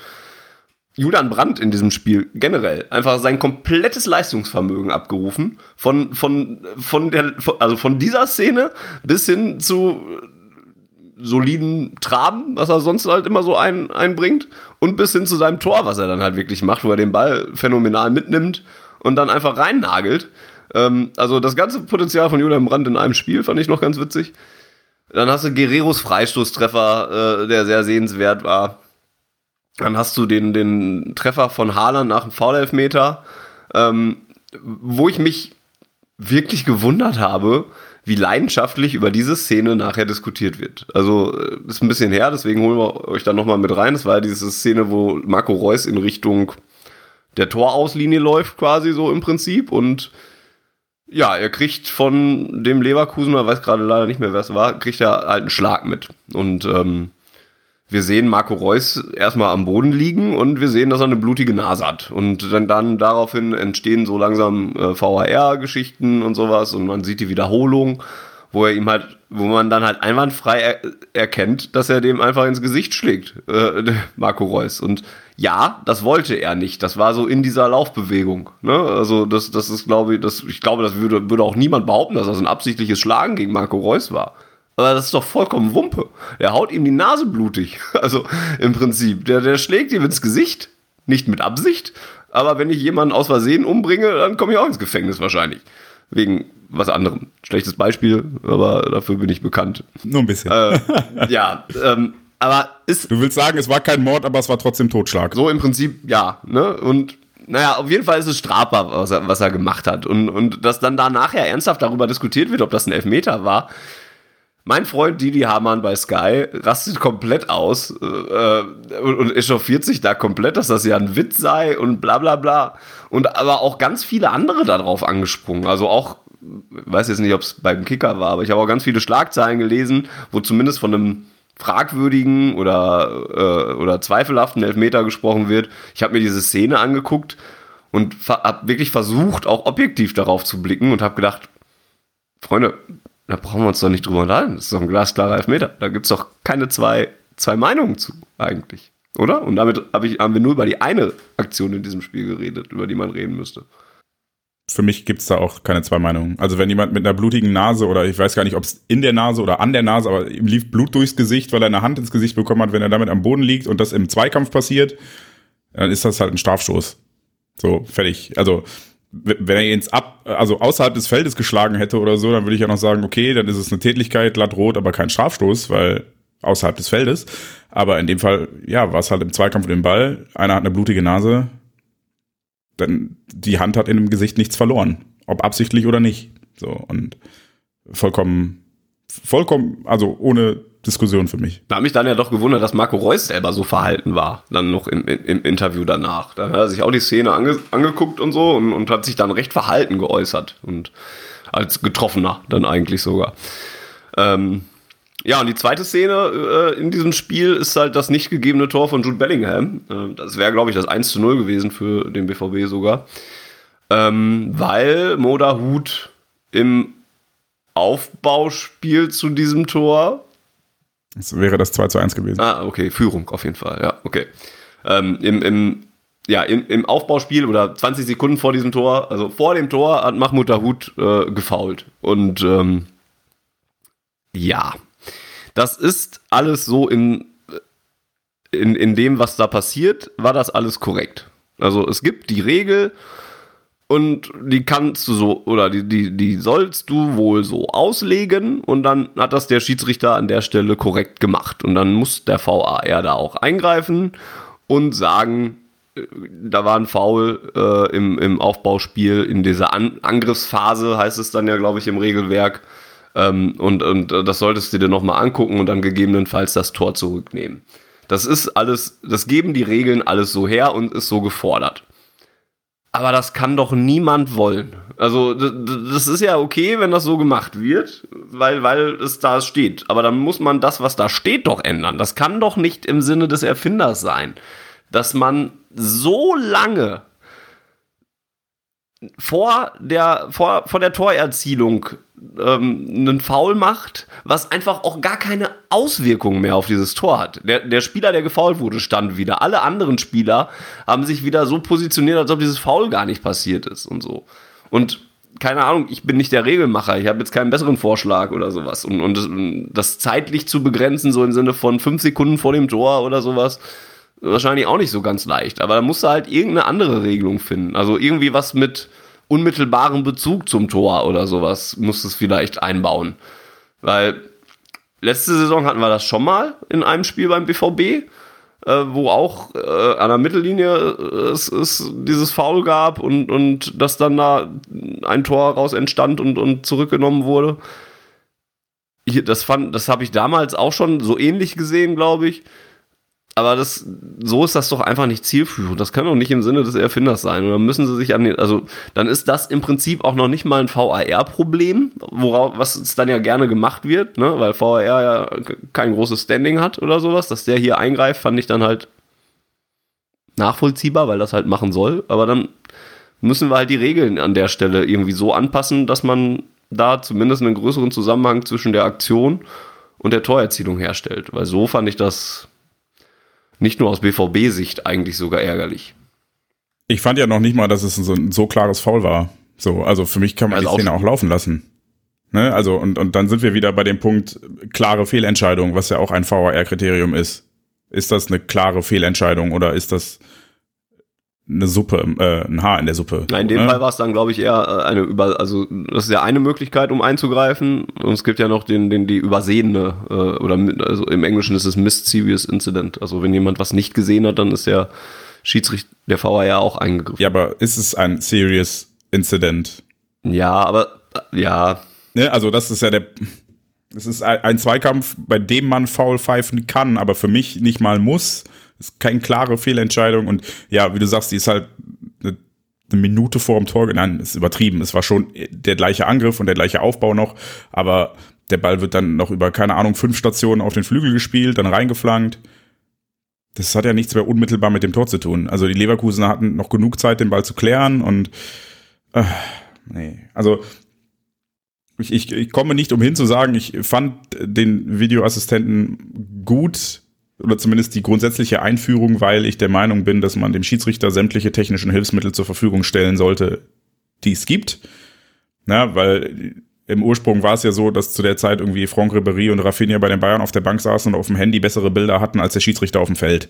So, und da, dahingehend finde ich es ja richtig, dass man in irgendeiner Form dem Schiedsrichter mehr technische Hilfsmittel zur Verfügung stellt. Und ich finde zum Beispiel auch beim Abseits ist es ja halbwegs unstrittig. Da gab es jetzt äh, bei, bei Köln-Spiel am Wochenende auch nochmal so Szenen, wo man gesagt hat, ja, okay, der Frame ist auch kacke und das stimmt ja auch. Also den genauen Moment abzupassen, wenn der Ball quasi schon halb vom Fuß weg ist und wie auch immer. Ähm, aber das sind ja relativ klare Sachen. Aber bei allem, was Ermessensspielraum ist, da muss es für mich, also ist es halt echt schwierig, weil auf der einen Seite möchte ich sagen, gibt dem Schiedsrichter die Chance, es sich anzugucken, aber sobald von außen schon der Hinweis kommt, uh, guck dir die Szene nochmal an, ist er ja biased, dass da vielleicht ein Fehler war und ist dann vielleicht schon verunsichert, dass seine Entscheidung nicht korrekt war. So, und deshalb finde ich das in, in so Zweikampfszenen oder sowas eigentlich echt schwierig und da würde ich mir fast wünschen, wenn wir den Videoassistenten behalten, dann, dann so klare Sachen wie, ey, er hat den Ball oder er, es gab keinen Kontakt zwischen den Spielern dass dann der Videoassistent einfach bei einem Foulspiel eingreift und sagt, hey, das ist eine klare Fehlentscheidung, die haben sich nicht berührt. Das ist so eine Sache, wo man klipp und klar Ja oder Nein sagen kann. Bei allem, was im Graubereich ist, finde ich ein Eingreifen des Videoassistenten echt schwierig, weil da gibt's für mich eigentlich nur die Variante, die du gerade angesprochen hast. Mist. Also hat, er hat's nicht gesehen, du hast dir das nicht, du hast es nicht gesehen, guck dir das bitte an, entscheide dann selbstständig. Und bei allem anderen, was der Schiedsrichter entschieden hat, muss schon klar sein, dass er falsch entschieden hat. Und das ist halt bei Zweikämpfen, oft auch bei Handspiel einfach nicht klar, weil es gibt halt einen Auslegungsspielraum. Und dann kann der Schiedsrichter auch sagen, hey, ich habe das gesehen, ich wollte das so entscheiden. Oder halt, oh krass, ich habe nicht gesehen, dass das so war. Ja, aber wenn man ihn darauf hinweist, ist man halt schon an dem Punkt, dass der Schiedsrichter dann denkt, okay, augenscheinlich habe ich was falsch gemacht. Weil es da, glaube ich, auch teilweise Situationen gibt, wo der Schiedsrichter erst nach seiner Wahrnehmung gefragt wird, so nach dem Motto, was hast du, oder er die erst kundgibt und, und daraufhin, also wenn er dann halt eine, eine Szene beschreibt und, und zumindest sagt, das habe ich wahrgenommen, aber so und so bewertet und dann gibt es meines Wissens nach dann sogar dann die Möglichkeit vom VR dann zu sagen, ja okay, dann mach das so. Also, dass dann nicht unbedingt andersrum ist, so wie du es gerade dargestellt hast. Was hast du da gesehen? Oder, oder hast du das überhaupt gesehen? Und er dann sagt, ja, oder so, ne, weil das, dann drehst du diese Bias-Sache so ein bisschen um. Weil die, die sehe ich ja auch durchaus, dass man, wenn man, wenn man da rausgeht, um, um sich nochmal was anzugucken, ist es in 90% der Fälle kommt dir nachher das VHR-Zeichen und es wird nochmal was anderes entschieden. Ähm, ja, das ist ein Thema, was uns ewig noch begleiten wird, glaube ich. Ähm, was auch nicht mehr weggehen wird, der wird bleiben, der VAR. Nee, und. Ähm, und das ist halt das Problem, weil ich habe ja gesagt, eingangs, ich war Fan davon oder Freund zumindest, nicht Fan, weil ich auch immer noch das Problem sehe, dass ne, dieses, man, man jubelt nicht mehr als Fan so ungeniert wie vorher, stimmt. Das hat sich einfach so ein, eingestellt. Also, dass Tore zurückgenommen werden, ist schon vor dem Videoassistenten passiert. Das war oft genug, dass man gejubelt hat und dann hat man die Fahne gesehen beim, beim Linienrichter und sowas. Also kann mir niemand erzählen, dass das der einzige Grund dafür ist, dass man in seinem Jubel eingeschränkt wird, aber ich bemerke bei mir, dass ich auch schon verhaltener juble, weil ich im Hinterkopf die Schere habe, so könnte ja noch, könnte ja noch. Äh, das ist das eine große Problem. Und das andere ist halt, dass die Umsetzung nicht zwingend die Fehler ausmerzt, die es ausmerzen sollte oder könnte. Also das Einzige, was halt funktioniert, sind so klare Sachen wie, war der Ball über die Linie oder sind Spieler am Abseits? Und bei allem anderen funktioniert der Videoassistent halt nicht, weil Auslegungssache, Kamerawinkel, keine Ahnung, manchmal sieht's halt auch in der Slow Motion viel schlimmer aus als in Realgeschwindigkeit und so weiter. Es sind ja alles Ah, ja, ich würde insgesamt also, würde ich schon sagen, dass der, dass der Nutzen noch äh, den Nachteil überwiegt und dass es schon insgesamt mehr bringt oder sowas. Du, du kannst nicht sagen, er hat den Fußball gerechter gemacht, so in dem Sinne. Das war aber auch vielleicht von vornherein schon, also es war doch klar, dass er das nicht machen wird, dass dann alles total fair abläuft oder sowas. Das war, ist dann vielleicht auch der falsche Anspruch gewesen, den man dann an, an die Sache gehabt hat. Ja, und, und mal gucken, ob es da noch Optimierungen gibt. Oder gab es ja in der letzten Zeit schon immer mal wieder und da wird weiter dran justiert werden und dann schauen wir mal, ähm, wie das so weitergeht. Ich bin inzwischen leider an dem Punkt, dass ich eben nicht mehr sehe, dass der Nutzen die Kosten überwiegt. So, und deshalb wäre ich aktuell, wenn du mich fragen würdest, jetzt würde ich sagen, pass auf, mach das Abseitsding noch drin, weil das eindeutig, also das ist eine, ist vielleicht auch nicht immer im Sinne der Regel, aber da muss man halt, oder drüber nachdenken, wenn du dann siehst, okay, der ist zwei Zentimeter weiter vorne mit seinem Knie als der andere, hat er daraus wirklich einen Vorteil? So, also wenn der Stürmer an der Seiten, äh, an der, an der 16er Kante, also in der Mitte des Feldes steht und der Verteidiger an der Außenlinie und dann zieht man da eine Abseitslinie und ich denke mir, ist doch scheißegal, er hätte den nie wieder erreicht, so, ist doch Quatsch jetzt zu sagen, der ist näher dran. Und wenn man abseits mal konkret denkt, ne, näher am Tor, eigentlich müsste man ja einen Kreis ziehen und keine gerade Linie, weil an der Seitenauslinie bist du ja auch weiter weg als in der Mitte des Feldes und so weiter. Ähm, aber ja, so eindeutige Sachen kann man gerne mit technischer Unterstützung lösen. Ne, es gibt den Chip im Ball, den kann man ja auch für, für Eckbälle oder, oder Seiten aus oder sowas verwenden im Zweifel. Und abseits dann gibt's halt meinetwegen Chips im Fuß, wo man sieht, okay, der Fuß ist weiter vorne als der. Wir haben einen Chip, der das eindeutig sagt. Und bei allem anderen muss man den Videoassistenten halt wieder abschaffen, weil er im Zweifel nichts bringt. Dann kannst du lieber noch zwei Assistenten an die Seite stellen, wie, wie es früher in der Champions League der Fall war, die halt bei Eckbällen nochmal am 16er oder äh, bei direkt am 16er stehen quasi und da nochmal einen anderen Winkel haben. Bei die auch nichts gebracht haben, wenn man mal ehrlich ist. Na gut, menschliches Versagen ist halt. Also ja, also das ist, ab da ist es dann halt auch eine Scheindiskussion, weil das, der wird nicht mehr weggehen und so, und ob man das jetzt möchte oder nicht, das, das System wird jetzt bleiben und, und ähm, ich, ich sehe das einfach nicht passieren, dass es das irgendwann nochmal Fußball ohne VAR gibt, weil es jetzt mehr oder weniger etabliert ist. Und ohne VAR hätten wir in Leverkusen keinen Elfmeter gekriegt, muss man dann ja der Fairness halber zumindest auch dazu sagen. Dann wäre allerdings der Schiedsrichter das Problem gewesen. Das ist auch übrigens ein Punkt, ähm, der, der auch teilweise mir ein bisschen zu wenig beachtet wird. Ganz vieles lässt sich aber auch einfach mit schlechten Schiedsrichterleistungen erklären. Ja, ja, ja absolut. Also dann sind es halt Situationen, wo, wo der Linienrichter das Abseits nicht sieht und nachher schimpfen alle über den VAR, ja. weil der VAR halt sagt, war Abseits. Ja, nee, dann ist nicht der Videoassistent das Problem, sondern dass der Linienrichter die Abseitsstellung nicht gesehen hat. Genau. Ähm, ja, und ich möchte diese Besprechung dieser Spiele, durch die wir, also ich, interessant, hatte ich mir vorher gar nicht so zurechtgelegt, dass die so zusammengepasst haben, aber hat ja echt pass, passend äh, sich ergeben so. Äh, bevor wir damit abschließen, möchte ich noch einen Spieler loben, von dem ich das nicht gedacht hatte. Äh, weder am Anfang oder weder vor dieser Saison noch am Anfang dieser Saison. Okay, wir, wir haben nicht drüber gesprochen, aber ich hatte den gleichen Gedanken. Ist es Marius Wolf?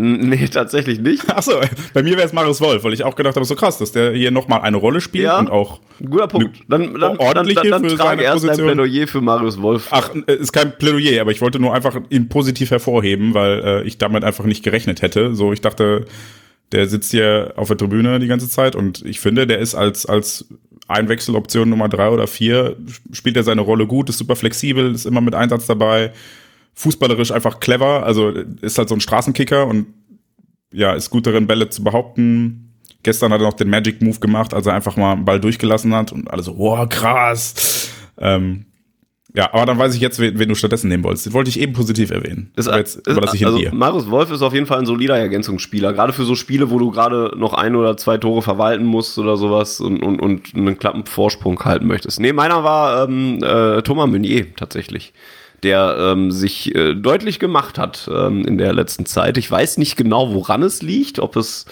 das Spielsystem ist, was ihm ein bisschen mehr ähm, äh, in die Karten spielt oder sowas, oder ob er noch weiter an sich gearbeitet hat.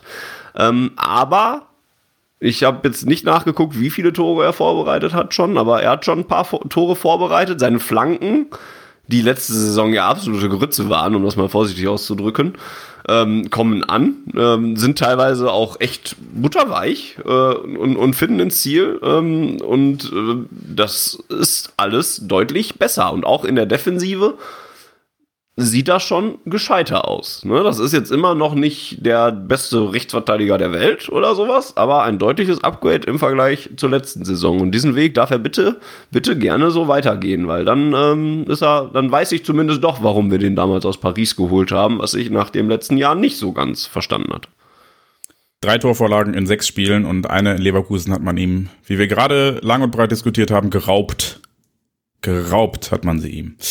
Ja, unterschreibe ich voll und ganz. Also gestern waren auch noch so ein, zwei Szenen, wo er, wo er im Vollsprint zurückgelaufen ist und äh, im, im Rückwärtspressing dem Gegner den Ball vom Fuß genommen hat, wo ich gedacht habe, ey krass, das ist ja tatsächlich, also das ist echt mal gut, was er hier macht.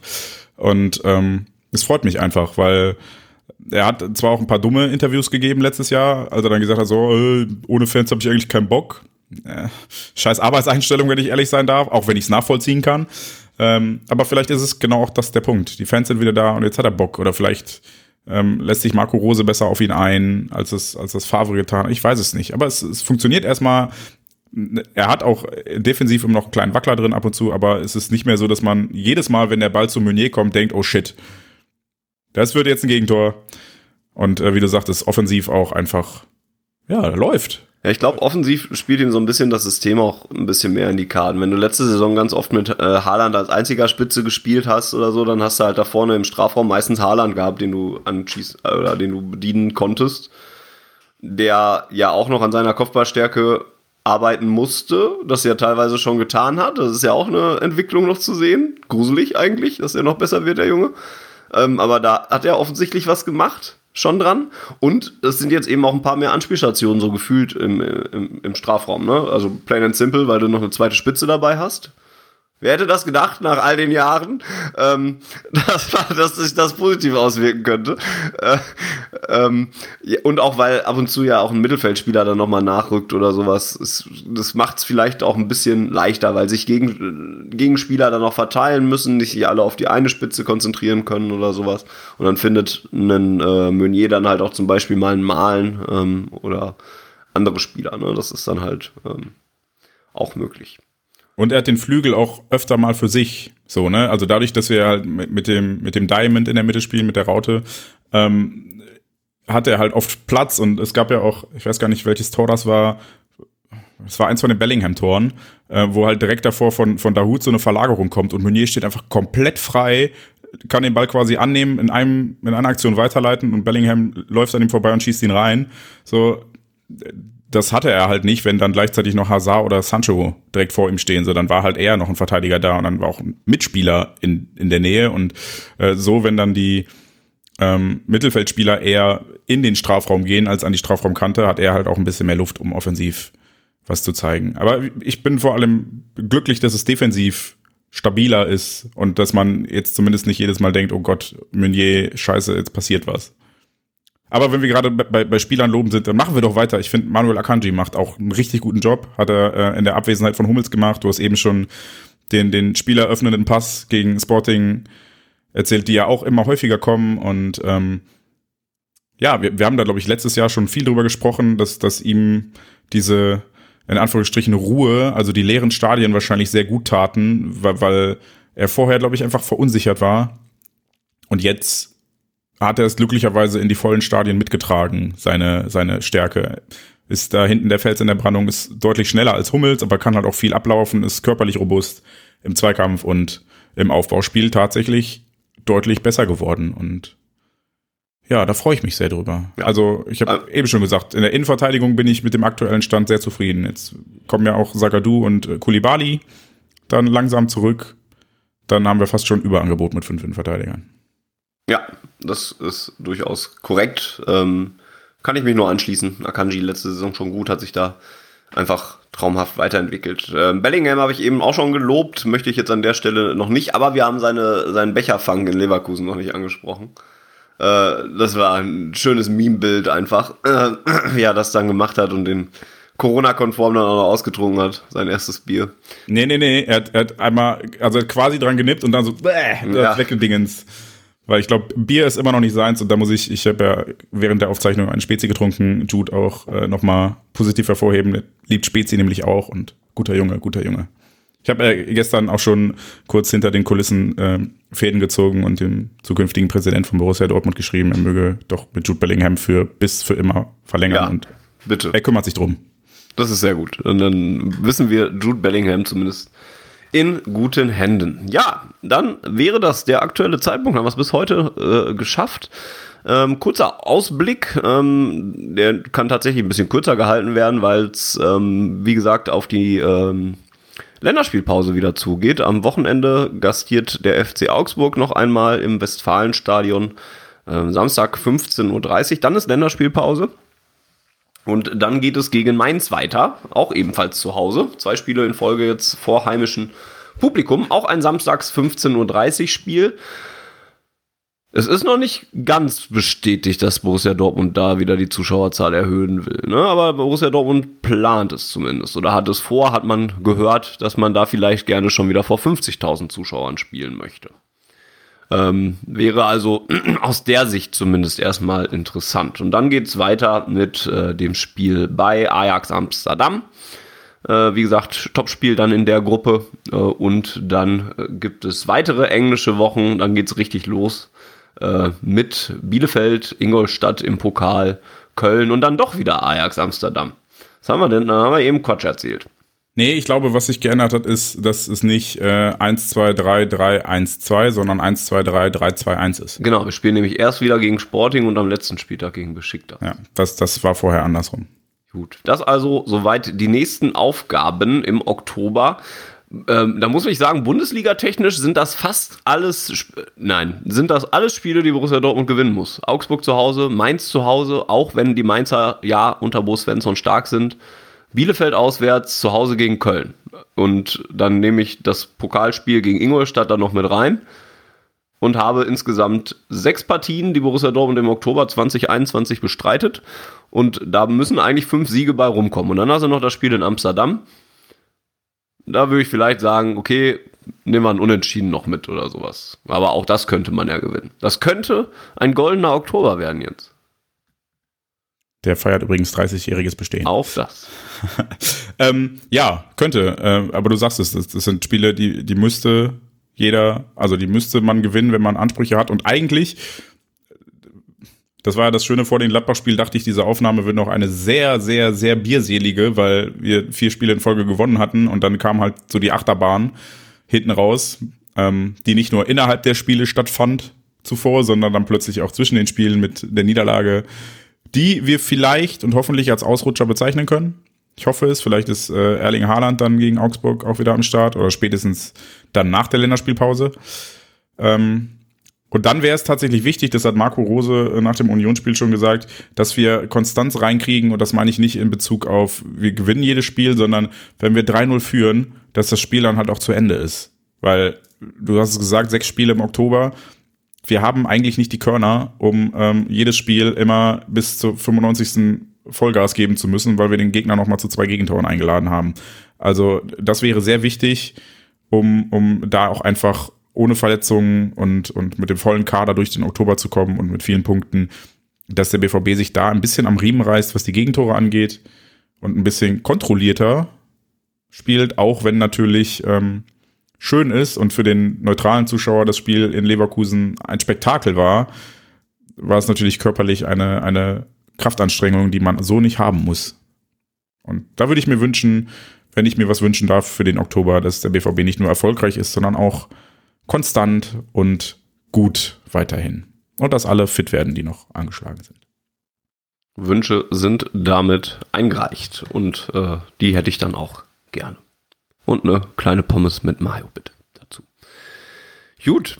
102 Ausgaben auf Ohren liegen hinter uns. Das war äh, die 102. logischerweise dann davon. Ähm, danke fürs Zuhören an euch dort draußen. In der Länderspielpause gibt es noch eine Vorschau auf das Spiel gegen Ajax Amsterdam, was wir jetzt heute auch schon zwei, dreimal angesprochen haben. Da haben wir auch wieder einen Experten gefunden, mit dem wir dann über die Holländer reden wollen. Und ähm, ja, ansonsten lasst euch überraschen. Wir haben noch so ein paar Sachen in der Pipeline, auch bei den anderen Projekten. Ähm, ja, das klingt falsch. Bei den anderen Mannschaften des BVB läuft es ja aktuell sehr gut. Die U23 äh, ist sehr gut in die dritte Liga gestartet. Die Handball, äh, nicht die Handballdamen, die, die Damenmannschaft des BVB, die Frauenmannschaft, ähm, ist sehr gut in die Kreisliga A, Kre nee, Kreisliga haben sie glaube ich nur, Kreisliga gestartet. Ähm, und ja, auch die Jugendmannschaften äh, in der Youth League ähm, sind ja zum Beispiel auch mit vier Punkten aus den ersten zwei Spielen da rausgegangen. Ähm, auch da gibt es dann bestimmt, also zu diesen anderen Bereichen demnächst für euch was zu hören. Jens, es war eine große Freude, mit dir zu reden und äh, wir haben es Danke tatsächlich, gleichfalls. haben es tatsächlich hingekriegt. 90 Minuten auf Ohren. Das gab es schon lange nicht mehr. Äh, Meinst du jetzt im Positiven oder im Negativen? Ne, das finde ich gut. Also ich habe jetzt auch wir das öfters zu zweit machen. Ja, das haben Georg und ich auch schon festgestellt. Damals, als wir auf Ohren gestartet haben, Jens, äh, haben wir das ja auch noch äh, gar nicht so ausarten lassen. Vielleicht sind die anderen das Problem und gar nicht wir. ja, ja. Ich meine, wir beide wechseln uns ab mit unseren Monologen und der jeweils dritte ist das Problem. Genau, der dritte Monolog, der da dazwischen kommt noch, der ist das Problem. Liebe Zuschauer, äh, Zuhörer und Zuhörerinnen, äh, sagt uns doch, wer das Problem ist oder, äh, oder wer auch nicht. Oder sagt uns, wie, ob, ich, ob, ob euch Zweier- oder Dreierrunden besser gefallen. Äh, oder, Oder auch, Vierer oder Fünfer. Genau, oder, oder wie ihr das im Sexualleben so handhabt. Könnt ihr uns auch gerne alles schreiben. Ich wollte extra nicht dahin gehen, Fanny. Ich wollte Ja, nicht dahin gehen. Ich gehe die Wege, die keiner gehen will, mache ich. Du bist der Jude Bellingham von Auf Ohren. Das nehme ich sehr gerne an, dieses Kompliment. ja. Das war wahrscheinlich auch jetzt netter, als ich es ur ursprünglich Das, sagen da, wollte. darauf wolltest du nicht hinaus. Das Gefühl hatte ich auch, Nee. ja. Äh, Podcast.schwarzgelb.de wäre die Adresse für ähm, solche Antworten, die ihr uns gerne schicken dürft. Äh, Add auf Ohren bei Twitter. Und ähm, ja, wünsche ich euch eine schöne Länderspielpause. Ähm, geht wählen, kann ich nicht mehr sagen. Bundestagswahl ist vorbei. Gibt sonst irgendwas Wichtiges von weltpolitischer Bedeutung aktuell? Impfen habt ihr wahrscheinlich hoffentlich alle schon. Ähm, Wenn nicht, macht mal bitte, weil, also, oh, kann nicht sein, dass, dass wir uns darüber beklagen, dass in Dänemark alles aufmacht, aber unsere Impfquote 20% schlechter ist. Also, macht mal was, damit Fanny sich nicht in der Schule wieder ansteckt mit was auch immer er jetzt gerade hat. eine Erkältung, hoffe ich. Fünf. Selbsttest äh, sagen zumindest, ist kein Corona. Das Tut mir leid, aber damit kann ich dir auf dem Gerät App Auch meine Uhr kann mir leider nicht helfen. Das war's. Es wird, es wird spät und albern. Vielen Dank fürs Zuhören und ähm, bis zum nächsten Mal. Und äh, wenn Jens schon hier ist, darf er auch das Ganze dann schließen. Macht's gut. Vielen Dank fürs Zuhören und her BVB.